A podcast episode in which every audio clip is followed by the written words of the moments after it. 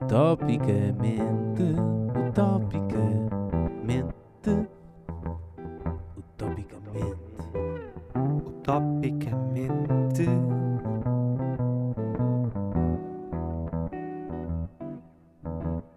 Utopicamente. Olá, António. Olá, Zé Pedro, viva! Viva novamente. Ouvi dizer que estamos aqui mais uma vez para trazer temas interessantes e utópicos à baila. Vamos tentar que isso aconteça. Eh, já agora, não sei se queres referir aos nossos ouvintes a que horas é que estamos a gravar. Posso querer referir, são 11 e meia da noite. Sim, eh, portanto, vejam, caros ouvintes, o nosso empenho eh, neste podcast. São 11 e meia da noite, ambos acabamos de trabalhar e eh, estamos a gravar para garantir que o episódio saia a horas. Eu, no meu caso, tomei café antes do podcast, porque, segundo o nosso editor de som, o café reduz a saliva na nossa boca e, portanto, torna a nossa dicção mais forte e melhor. Sim, o que torna este podcast também Covid amigável. Exatamente. Ora bem, o tema que eu trago hoje é um gato muito especial. Trago-vos o Ok. gato de Schrödinger. Não sei se já ouviste falar. Já ouvi falar, sim. Ok. Mas, portanto, avança, basicamente, não é? Sim, sim, sim. É, Ok. tu, tu no início trazes sempre factos e, e dados, eu estou à espera de os ouvir. Vamos ver. Bom, ora bem, o gato de Schrödinger pertence naturalmente ao físico austríaco Erwin Schrödinger, que em 35 utilizou um gato para tentar explicar de forma simples a mecânica por detrás da física quântica. Naturalmente eu não percebo nada de física e portanto não vou entrar por aí e vou focar-me no gato, ok? E portanto a experiência consistia no seguinte. Tens um gato fechado numa caixa e dentro dessa caixa tens um dispositivo que, com uma probabilidade de 50%, vai libertar um gás tóxico para o gato na próxima hora. Qual é que é o problema? Tu não sabes exatamente se e quando é que o veneno é eh, libertado. Portanto, isso implica que enquanto tu não abres a caixa onde está esse gato, o gato está tanto vivo como morto. Por isso, ne- nesse ponto de vista, ele tenta usar esta metáfora de estar os dois estados ao mesmo tempo, vivo e morto, para explicar uma série de coisas. Ah, mas na altura, acho que ninguém fez a pergunta essencial, que era de cor é o gato, se tem família, se é um gato ou uma gata, se o gato em si se voluntariou ou não para, para a experiência. Ah, enfim, Se o gato assinou com a sua pata a participação nessa experiência, exato, uma série de coisas. ah, se o gato tinha família, a quem Sim. deixar algo depois de ir para Exatamente. dentro da caixa. exatamente, havia um prémio para o gato ah, se de facto sobrevivesse, enfim. Sim. As questões na altura não foram colocadas este físico, mas o que eu queria refletir era justamente sobre o abrir da caixa. Ou seja, tu, enquanto abres a caixa, o gato pode estar eh, tanto vivo como morto e, de alguma forma, nós, na nossa vida, somos confrontados com este tipo de indecisões. Ou seja, enquanto não enfrentarmos um determinado problema, estamos sempre na dúvida se ele existe ou não e depois como é que havemos de reagir a esse problema. Eu lembrei-me desta questão porque eu estou a rever pela quarta vez, eh, sem exagero, uma série que se chama Teoria do Big Bang e na temporada 2, episódio 3, um dos físicos convida a rapariga bonita para ir eh, jantar. Depois de fazer o convite ele fica muito nervoso, até que um deles diz, tu nunca vais saber se não for jantar com a rapariga, portanto pensa no gato de Schrödinger.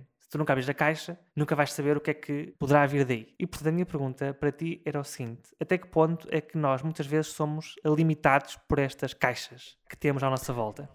Ok, é um tema filosófico e não um tema de física quântica. Exatamente. Ok. O Schrödinger, eu acho que ele o que queria, já agora, eh, ele queria demonstrar que em física, a partir de uma certa dimensão muito, muito pequena, uma partícula pode estar em dois estados e tu nunca sabes qual desses dois estados é que ela está, a não ser que te posiciones como observador. Ou seja, é a problemática do observador, não é? Que é tu tens que definir o que é que queres que, o que é que vai sair dali para saberes o que é que vai sair dali. Portanto, depois de aborrecer totalmente os ouvintes, Assim, Sinto-me Posso- elucidado, atenção. Da minha parte, elucidado. É, é um bocadinho o que acontece na nossa vida, ou seja, eu não sei se devo fazer aquilo, estou feliz ou estou chateado por fazer aquilo, estou os dois ao mesmo tempo. Há uma probabilidade que se divide pelos dois estados e uma miríade de outros estados, até eu de facto fazer e saber em que estado é que estou depois de tomar essa ação. Correto. Por isso, eu para saber avaliar uma coisa tenho que a fazer e não consigo, e só ao fazer é que eu consigo perceber o que é que vai acontecer. Exatamente. Sim, eh, acho que era tentando focar-nos do gato na caixa no ponto de vista filosófico e não físico, não é? Portanto, nenhum de nós precisa nada de física. Penso que esse pode ser um dos ensinamentos que podemos retirar dessa experiência. Agora, eh, de repente lembrei-me que quero ir por um caminho completamente diferente. Que tinha Ainda bem, pensado. porque isto tinha tudo para morrer cedo. Não, Como aliás já morreu. Sim, sim, claro. Bom, são eh, quase são 11 e meia da noite, portanto é normal. Certo. Eh, caixas. Epá, Sim. tu não tens noção como as caixas são úteis até teres de mudar de casa. é um suplício, ok? E dás graças a Deus pelas caixas que tens lá, uh, porque nunca são suficientes. E há uma panóplia okay. de caixas. Há uma panóplia de caixas. Quando me mudei de, quando mudei de casa, pá, havia caixas tipo mesmo para os fatos, para pôr a cruzeta nos fatos, caixas mais pequenas, maiores. Pá, o que é isto? Quem é que são essas pessoas por trás dessas caixas? Como é que eles se lembram disto? É é, dá muito jeito. As pessoas por trás dessas caixas são pessoas como tu que fazem mudanças há 40 anos. Epá. E pensaram: olha, eu estou a mudar isto há 20 anos, isto não dá jeito nenhum, se calhar vou inventar uma caixa que me pode ajudar a transportar. Claro, acredito que sim. Outra coisa que eu também senti foi que, naturalmente, há aquelas caixas em que tu guardas os teus bens mais preciosos. Não, ai não, esta caixinha tem de ir aqui bem aconchegada e não sei o quê. E eu tive esse cuidado, naturalmente, de empacotar tudo bem empacotado, aquilo que eu gostava mais. E, portanto, já fiz as mudanças e hum, está tudo em caixas na mesma. Não tive o cuidado ainda de retirar. Que bom. Uh, não, é, é, o que é Mas tu queres, imagina, tu queres usar uma coisa que está dentro da caixa e entras, metes-te lá dentro, procuras e ficas lá, tipo gato de Schrödinger. É, é este quase. livro está nesta caixa ou não está? Pode estar e pode não estar. Vamos pôr lá dentro e ver o que é que acontece. Epá, não, acho que as caixas são muito, muito úteis e eh, dá uma forma. O facto de estarem tão bem arrumadas, as minhas coisas também arrumadas naquelas caixas, dá uma forma uh, uh, eu ia dizer dissuade, mas essa palavra existe? Existe, sim. De sim, arrumar sim. as coisas. De arrumar as coisas. Claro, portanto tem valor, uma caixa tem valor enquanto está arrumada. A partir do momento que a desarrumas, Exatamente. cessa todo o seu valor. Mas eu já mudei de casa e nunca usei caixas. Ok, estou chocado. Conta, conta mais depressa. Como é que isso aconteceu? Sempre que eu mudei de casa, portanto, quando fui para outro país, levei tudo na mala, uhum. numa mala, uhum. ou em duas, acho eu quando mudei de casa depois aqui na mesma cidade, levei tudo no carro disperso e solto. Ah, sim, a questão é que eh, quando mudaste para esse país do outro lado do Atlântico, começada por B, acabada em Zil, um, tu mudaste para um apartamento já mobilado, provavelmente. Não tiveste de comprar nada. Ou uh, tiveste e depois hum, vendeste? Ah, era mobilado, sim, não tinha pois, mobília. Exatamente, não. Atenção que as pessoas podem achar que é Brazzaville. Claro, claro. Começa em B, acaba em Il. Claro, obrigado. Posso ter morado em Brazzaville, não vou, não vou revelar aqui. Claro, não reveles, por favor, porque está, estamos claramente todos em suspense para não saber onde tu namoraste. certo, uma coisa essencial para a vida das pessoas que ouvem, claro. mas eu acho que sou, sou uma pessoa que hum, essencialmente vive com poucos objetos e faço questão disso porque tens objetos atrás. Esquecendo a mobília, vamos esquecer a mobília. Correto. Objetos são uma coisa que hum, atrapalham. Tens que pensar neles, tens que lhe dar um destino, tens que os guardar. Atrapalha muito a tua vida porque de um dia para outro podes querer mudar de sítio e hum, quantos menos tiveres, menos se atrapalham. Eu acho que vivo bem com um armário, preciso de um armário. Isso liga uh, um pouco com a, a, nossa conversa sobre livros e e-books, que tiveram uns episódios atrás. Uh, nesse caso em particular, como é que tu transportas os teus livros? Hum? Nesse caso, um Kindle dá muito jeito. Sim, eu vou relembrar a quem não ouviu, eu prefiro mil vezes os livros físicos aos e-books. O que eu preciso é de um lugar onde algumas coisas possam pernoitar durante anos. Uh, e os, calma, os calma, livros... calma, calma. Eu preciso de um lugar onde as coisas possam pernoitar durante anos. Ok. Sim. Okay. Esse lugar pode ser a casa dos meus pais, ou acreditando que onde eu moro agora é a minha casa e que se eu tiver que sair poderei alugar outra pessoa, os livros irão continuar aqui. Ou movo de volta para a casa dos meus pais. Portanto, fica, não preciso deles. Os objetos que eu preciso para viver, esses sim, consigo colocá-los todos dentro de um armário, roupa incluída. Ok, obrigado Zé Pedro por esse pedaço da tua vida íntima. Todos nós queremos saber isso. Sim.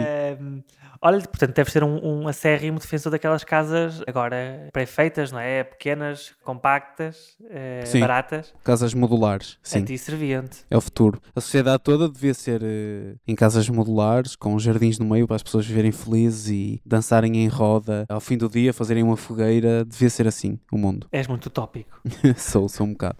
Mas eu já, já houve uma altura da minha vida, por acaso, que dependia de uma caixa. Ok. Porquê? Porque eu fiz, na minha profissão, já fiz alguns projetos fora da cidade onde eu vivia. Uhum. Portanto, a minha empresa mandava-me para fora e eu passava meses, cheguei a passar nove meses na mesma cidade, fora de onde eu vivia. E ao fim de semana, de 15 em 15 dias, eu ia para casa. E durante esse tempo eu ficava num hotel, um hotel tipo um apart-hotel, ou seja, não era um hotel propriamente, mas também não era um apartamento alugado. Era um apartamento de média duração de estadia, digamos assim. E tinha uma recepção até. Portanto, isto foi essencial. Porquê? Porque havia objetos que eu não queria levar de volta para casa e quando eu voltava na segunda-feira, depois de ir para casa, o apartamento onde punham era diferente, porque aquilo ia rodando. Ok. E então eu precisava de objetos que não precisava de levar para casa e queria que ficassem lá. E posso dizer quais eram esses objetos essenciais que estavam nessa caixa. Por favor, por favor, avança. era um ferro, passar a ferro, um ferro de engomar de viagem. Ferro, Ok. de engomar de viagem. Preço certo. Isso. Para quanto? 50 Porquê? euros. 39 reais. Ah. Não, porquê? Porque ele levava as camisas todas amarrotadas na mala, Uhum. por isso essencial o ferro. Era uma câmara Kinect. Ok. Eu não jogo Xbox nem nada, mas havia um trabalho muito importante que eu precisava de fazer na altura com a câmara de Kinect. Ok. Era uma corda de saltar à corda. Porque é difícil encontrar ginásios e teres tempo quando estás assim em projetos fora, portanto, Ok. essencial saltar à corda no apartamento. Correto. Tinha mais algumas coisas que eu não me estou a lembrar, mas Não, acho mas que eu estou a adorar a nossa montra final. Portanto, temos uma câmara, uma sa- saltar à corda e um ferro. Sim. Sabes que a última. Dá para fazer coisas interessantes com uma câmara, uma corda e um ferro. Atenção. Acredito, acredito que sim. Eh, Tais como, Zé Pedro, por favor. Tais Filmaste como... a saltar à corda enquanto passas a ferro. Exatamente, é isso, é isso, Claro. é isso mesmo. Ou então filmaste enquanto passas a corda a ferro. Bom, eh, eu também fiz um projeto fora e a minha chefe, como viajava regularmente para esse país, acabou por arranjar um contrato com esse hotel onde ela ficava, em que para ela estar sempre a transportar a mala dela, havia coisas que lá ficavam no hotel. Ahm, Ok, problema. era parecido, era um bocadinho parecido. Sim, problema. Ninguém antecipou o Covid. Portanto, há um ano e tal que as coisas dela estão presas. Ih, nesse que hotel. estranho. Sim. Ok. Estão lá guardadas Imagina na se ela-. Se ela tem a sua corda de saltar. Está tudo. Sim, sim, sim, sim. sim. E que Sim, para ver sim, aquilo sim. fica caríssimo mandar para cá. Portanto, é mesmo preciso alguém ir lá e trazer com aula de porão. E, eh, portanto, não acontece. Portanto, os impactos que o Covid teve na vida das pessoas, os impactos essenciais, não é? Fala-se agora de muitos infectados e muitas mortes. Não, não, as malas perdidas. É que. Mesmo. Eu já passei um bocadinho por esse processo de tentar vir mandar uma coisa muito pequena para Portugal, para a minha casa, Uhum. mas que não, ou melhor, estou a dizer muito pequena. É pequena ao ponto de não necessitar de um contentor inteiro de barco, Ok. ok? Mas grande o suficiente para ser um absurdo enviar pela FedEx, por exemplo, um piano. Ih, esquece. Então descobri que há empresas que fazem estes serviços de agrupar coisas de pessoas. Esta eu vi nos Estados Unidos. Portanto, eles vão recolhendo coisas de pessoas em várias cidades e depois descarregam em Portugal. Abrem o contentor, por exemplo, em Aveiro, e tu podes ir lá buscar as tuas coisas. É genial. É essencial para a vida das pessoas, sem dúvida. Eh, Sim, sem dúvida, caso contrário. Chama-se Pinto Trading. Pinto Trading, esta É empresa. ó Soutor, agora marcas outra vez aqui no podcast. Sim. Epá, por amor de Deus, já chega. Este foi um devaneio muito essencial, este do Pinto Trading. Sabes que, volto um bocadinho atrás à parte das casas, essas casas são feitas através de impressão 3D. Algumas, sim. Algumas sim. No entanto, não sei se sabes que durante muito tempo, sabes qual é que era o principal desafio dessas impressoras 3D? Ou seja, qual foi o ponto a partir do qual em que as pessoas começaram a perceber de facto que elas estavam preparadas para esse tipo de envergadura? Ok, então vamos lá. Isso não é uma impressora 3D de plástico. Deve ser uma impressora 3D de hum, betão ou algo do género, certo? Uh, Zé Pedro, não faças muitas perguntas, está bem? Acredito. Ok, Diz só tipo que não, e para eu explicar. eu não sei. Imagino que tenha a ver com a secagem ou algo do género, mas força. Sim, obrigado, Zé Pedro, por eh, expor eh, o meu raciocínio parco. Não, eh, aparentemente, um grande desafio para as impressoras 3D é basicamente imprimir por camadas, ok? Sim, Eh, sim. e durante muito tempo testou-se esse tipo de exercício fazendo-se pizzas. As pizzas têm sempre camadas, tens a massa, Certo. e portanto era um desafio enorme fazer uma pizza em modelo 3D. Portanto, normalmente em vez de ter tinteiro, tinhas queijo, tinhas os ingredientes que tu precisavas e eh, eles conseguiam ver. Já viste que é que é teres uma máquina 3D para fazer pizzas em casa? É fantástico. Ou então faz Eh, no sim, forno. mas eh, não podes comer, claro. Não sei, acho que podes. Quem não vês poder? Isso é uma boa pergunta. Ou seja, ela deposita farinha, água na Exatamente. primeira camada, depois mais farinha e água na segunda, por aí fora. Depois, quando chega à parte do queijo, põe queijo. Exatamente. Depois, uma rodela de pepperoni. Bom, é, é o que tu quiseres. Pode ser uma quatro queijos, pode ser uma vegetariana. Sim. Que, o que tu quiseres. Faz algum sentido. Já me tentaram vender, na altura na faculdade, tentaram-me convencer A comprar Para ser eh, Bitcoin, eu percebo. Eu falhei vendedor. sim. ser vendedor de, de impressoras 3D. Era uma empresa calma, portuguesa que desculpa. faz impressoras 3D. Como é que isso aconteceu? Pá, olha, eles foram à faculdade fazer uma demonstração. Tiveram, Ok. Foram lá uma sala e eu, eu fiquei interessado naquilo, fui ver a demonstração, achei que ia só ver a demonstração. No fim eles abriram e disseram, quem quiser pode ser vendedor disto. Ou seja, só tinhas que arranjar clientes que quisessem comprar aquilo, fazer o teu trabalho, depois recebias uma comissão. Eu na altura não senti que aquilo fosse verdadeiramente útil, ainda não percebi, para além da utopia de, ok, parti uma caneca, vou produzir aqui uma caneca em casa, não consigo ver muita coisa em que de facto as impressoras 3D sejam úteis. Eu acho que elas prometem muito, parece uma coisa milagrosa e utópica, quase quase tipo a impressora de papel, mas com objetos. Sim. Partes qualquer coisa e crias logo o objeto em casa. Até hoje ainda não, não consegui perceber essa utilidade. Portanto, há pessoas que começam por vender produtos de beleza, depois passam para os aspiradores e para pessoas que tentam vender impressora 3D. Exatamente. É exatamente. cadeia. É, é, tu sabes que já alguém na vida quando és convidado para Uhum. vender impressoras 3D. Sim, mas acho que, pronto, só para ressalvar aquilo que disse, acho que para aplicações industriais ou empresariais, a impressora 3D é útil. Porquê? Por causa da prototipagem. Quando tu inventas um produto, tu queres fazer um primeiro modelo Uhum. e hum, antes de fazeres um molde, etc., e são coisas muito caras que custam a fazer. Portanto, tu queres experimentar e fazer um. Fazer um normalmente é muito caro e com a impressora 3D é muito barato, porque basta fazeres o desenho, hoje em dia é quase tudo feito em desenho 3D, e mandas imprimir e está feito. Façam um, façam um. Bom, enfim, uma referência. Faça um! Também. Olha, não sei se há algum Quem não, Diz. Desculpa, só para quem não associou, isto é uma referência ao vídeo, diga um, e eu recomendo toda a gente ir ao YouTube e pôr diga um e ouvir esse um minuto e meio de pérola. Ok, eh, caros ouvintes, por favor, se não conhecerem o vídeo. Mas só no fim, só no fim, só no fim. Claro.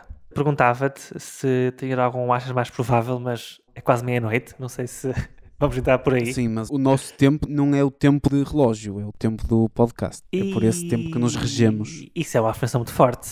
claro. O tempo é o tempo do podcast? Sim, Ok. Não, então eu estava apenas a ressalvar o facto de que à meia-noite a nossa criatividade pode não ser a melhor. Aliás, claro que se fores um Fernando Pessoa, eh, se calhar à meia-noite estás bem para escrever umas coisas. sim, Depende. à meia-noite mudou o dia e se calhar eu amanhã vou estar muito mais inspirado, mas hoje é tudo que eu tenho, portanto avançamos pelo hoje. Ok. E não respondeste à minha pergunta se tinhas algum achas mais provável. Não tenho, como é Ok. óbvio. Ah, ah, ok. O tema é teu, Eh, por isso devia ser eu. Não, mas é tranquilo, eu estava a pensar não acha mais provável, mas também não tem nada a pensar e portanto não vale a pena forçar. Dito isto, como é que está a ser o teu, eh, o teu dia? Como é que foi o teu dia, Zé Pedro? Como é que foi o meu dia? Vamos abrir aqui o consultório que- Maia. Acho que é Exato. Achas que as pessoas que nos estão a ouvir querem ouvir como é que foi o meu dia? Eu gostava de saber se, por exemplo, passaste por aquele suplício de arrumar o lixo na ponto correto ou, ou, eh, sei lá, sentaste no banco perto da tua casa. Enfim, Não, porque eu estou fechado em casa, em primeiro lugar. ok, Portanto, tudo o que eu possa ter feito foi circunscrito às quatro paredes onde eu habito. ok. O que é que eu fiz de interessante nessas quatro paredes? Cozinhei. Nada. Ah, Cozinhei. Pelo meio comecei um projeto novo ok, no meu trabalho. ok, Acontece de vez em quando. Pratiquei música. fiz Praticaste exercício música? físico. Sim. ok. E tu o que é Eh, que fizeste? Estou-me a sentir num momento estranho em que hum, Sim, sim, nós todos estamos a revelo num podcast o que é que eu fiz, o que é que eu Sim, fiz sim. no dia. E agora eu vou gravar este podcast e vou enviar ao teu chefe, naturalmente, para ele estar atento e. eh, Sim, atenção que a parte comecei um projeto novo, que eu referi simplesmente assim, foram se calhar eh, 10 horas do meu dia. Ehm, É, engraçado, agora lembrei-me que não sei se estás a par da polémica da, da aplicação Covid, se tem a Covid, acho que já falamos no podcast aqui. Não sei se Qual a falar. polémica? A que polémica- aconteceu quando ela foi lançada ou houve alguma recente? Não, o facto de durante muito tempo eh, se achar que esse tipo de aplicações podem ser usadas para eh, retirar dados pessoais teus, retirar a tua saúde Sim. e depois podem ser eh, utilizadas pelas seguradoras para hum, tentar beneficiar e, portanto, cobrar-te um prémio maior pelo teu seguro de vida ou tipo de seguros. Sim, a Stay Away Covid não pode, porque eu vi, eu li todas as especificações da aplicação, que elas são obrigadas a publicar nas App Stores ou Play Stores, etc. E ela não guarda nenhum dado teu e inclusivamente não funciona com recurso ao GPS, ou seja, nem sequer sabe a tua localização. Ok, não, lembrei-me, a polémica era que basicamente eh, acho que mais de 70% das pessoas que instalaram já desinstalaram, tendo em conta a sua Inutilidade. inutilidade. Obrigado. Sim, mas sabes que há coisas, eh, olha, há serviços na economia que se chamam economia de rede, acho que é assim que se chama, não é? Sim, network, eh, sim. Exatamente, que é, podemos dizer em inglês para parecer mais, mais Vai, informados. exata- exatamente. Oh, exatamente. Não, eu só não quero Network o- services. eh, e, ah, shra, shra, shra. Não, eu só não quero. eh, Eu sei que gostas muito de dizer viés. Sim, Eh, gosto de dizer viés e tudo em português, tudo. Claro, claro, claro, claro. Como é que dizes em português? Eh, Bom, não interessa, avança, avança. Diz, diz, diz. O que é que ias Eh, perguntar? Não, não ia dizer nada. Naive. Como é que dizes naive em português? Inocente.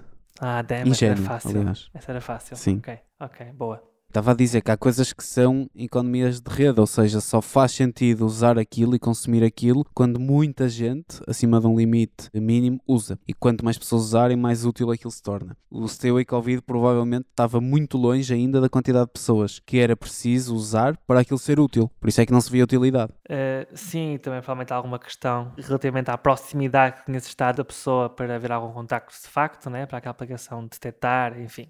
Claro, claro que é porque não consegue práticos. saber tudo. Claro. Bom, uh, da nossa parte acho que está fechado mais um episódio. Fico muito contente de termos gravado o episódio a esta hora. Aliás, nós temos de ver, uh, temos de fazer um Excel com as horas a que gravamos episódios, ver os temas e ver uhum. a qualidade do episódio. Fazer um, um, questionário. Uma regressão. Pode ser. Para perceber até que ponto é que, ah, 4 da tarde, sábado, de facto, é a melhor hora para gravar, tendo em conta que, bom, enfim, é, estou a divagar agora, como é natural a hora. Acho que essa é uma excelente ideia, António. Sim, e vou por já. aqui terminamos.